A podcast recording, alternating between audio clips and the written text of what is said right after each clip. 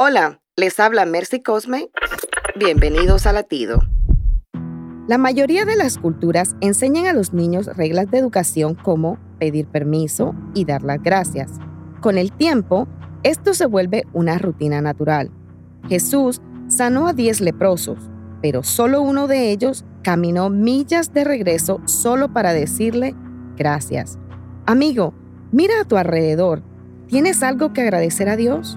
Él nos ama y dio su vida por nosotros. Así que hoy repite conmigo el Salmo 103.2 que dice, Bendice alma mía a Jehová y no olvides ninguno de sus beneficios.